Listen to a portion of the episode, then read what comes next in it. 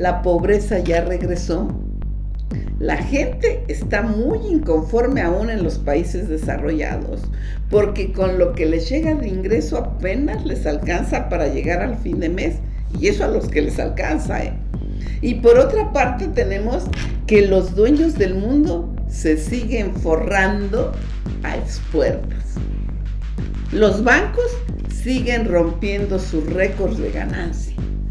La Agenda 2030 que les decía, y la agenda señalaba que era necesario un crecimiento del 30% para lograr sus objetivos. Ya está visto que nadie en el planeta va a crecer a ese nivel.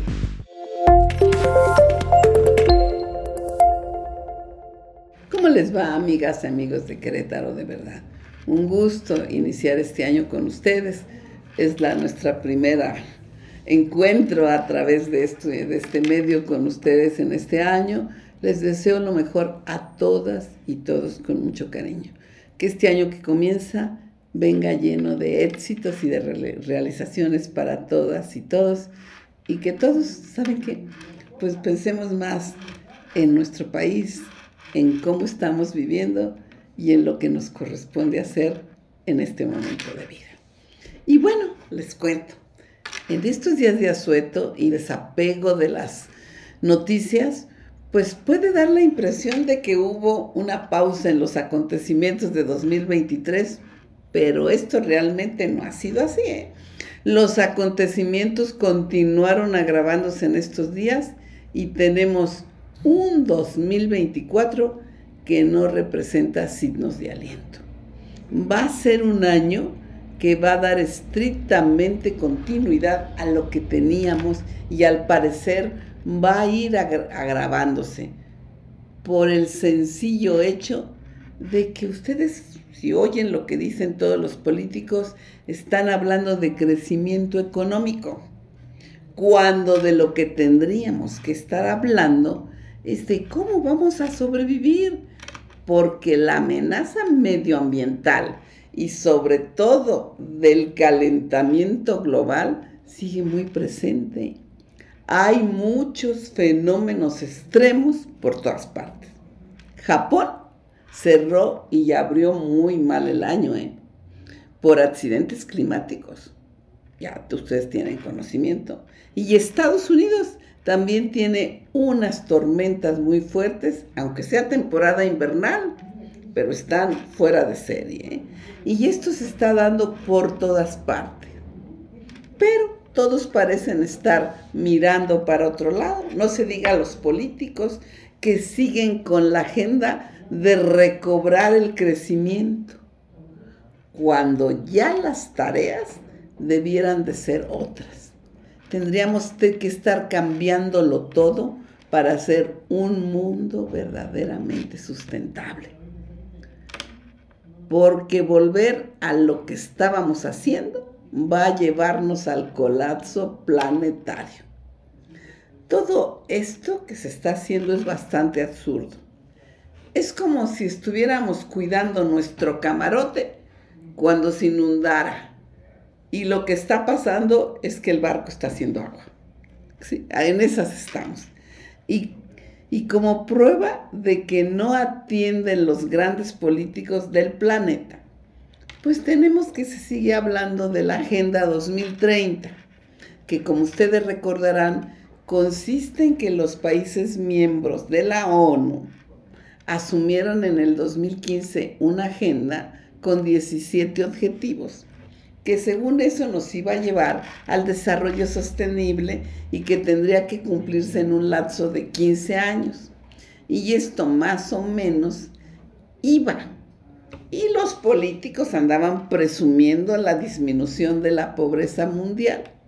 Pero todo esto se acabó, diríamos, se fue al traste en el 2020 con la pandemia del famoso COVID. Y ahora todo el mundo quiere regresar a esa normalidad. Pero como decía, es ponernos nuevamente en los carriles que nos llevaban al precipicio porque lo que tendríamos que estar buscando ya con urgencia es otra economía que acabe con estos disparates insostenibles que tenemos. Porque por un lado, la pobreza ya regresó. La gente está muy inconforme aún en los países desarrollados, porque con lo que les llega de ingreso apenas les alcanza para llegar al fin de mes, y eso a los que les alcanza. ¿eh? Y por otra parte tenemos que los dueños del mundo se siguen forrando a expuertas. Los bancos siguen rompiendo sus récords de ganancia. La Agenda 2030 que les decía, y la agenda señalaba que era necesario un crecimiento del 30% para lograr sus objetivos. Ya está visto que nadie en el planeta va a crecer a ese nivel. Entonces, los objetivos de la Agenda 2030, pues prácticamente ya se pueden echar a la basura, ¿verdad? Pero hay que decir que todo el mundo se ha empeñado en mejorar el crecimiento económico. Pero todo esto conlleva seguir con la destrucción del medio ambiente y sobre todo calentando más el planeta lo que nos lleva a, las catástrofes naturales cada vez más presentes y con mayores costos. Pero nada parece hacer cambiar a los líderes mundiales. Siguen empeñados en que hay que recobrar el crecimiento económico. Y lo peor es ¿eh? que no solo son los líderes de los países más poderosos los que llevan la batuta, sino que también los llamados países en desarrollo pues también se han puesto a firmar tratados de libre comercio como única alternativa que ven para salir adelante. Y así tenemos el famoso nearshoring, que va a constituir una, un arma de doble filo.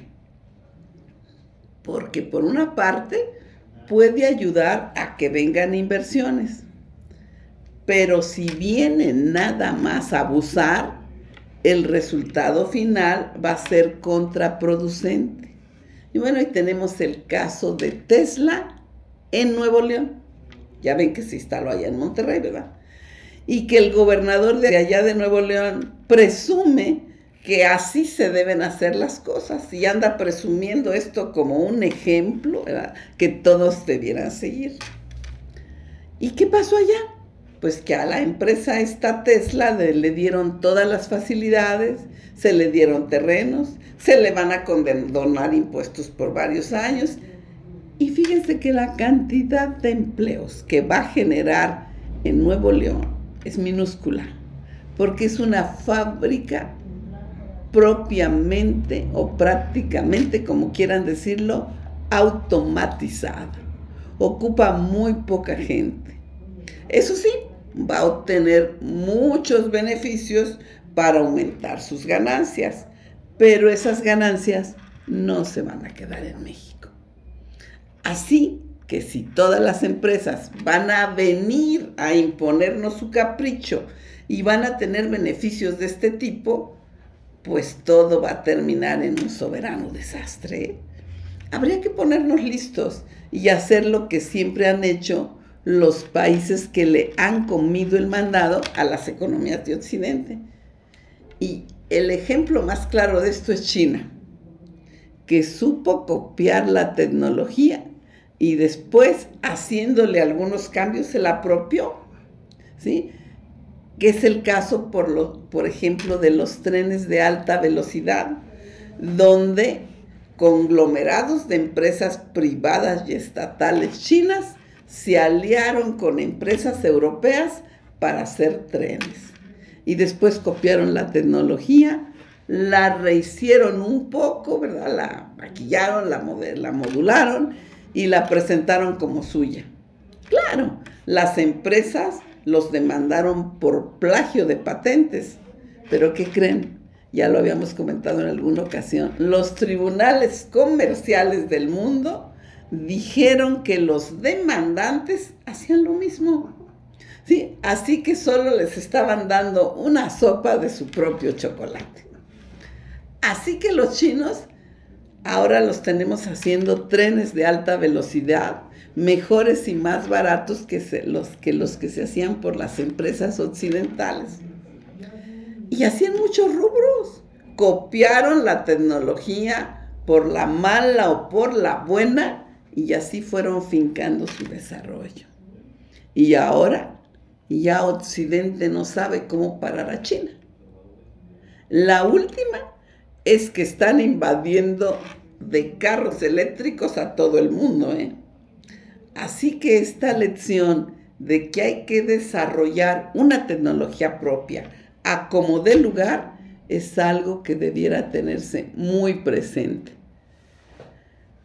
Pero no parece, por el ejemplo de Tesla que les comentaba, que se pueda decir que es un ejemplo de lo que debemos hacer.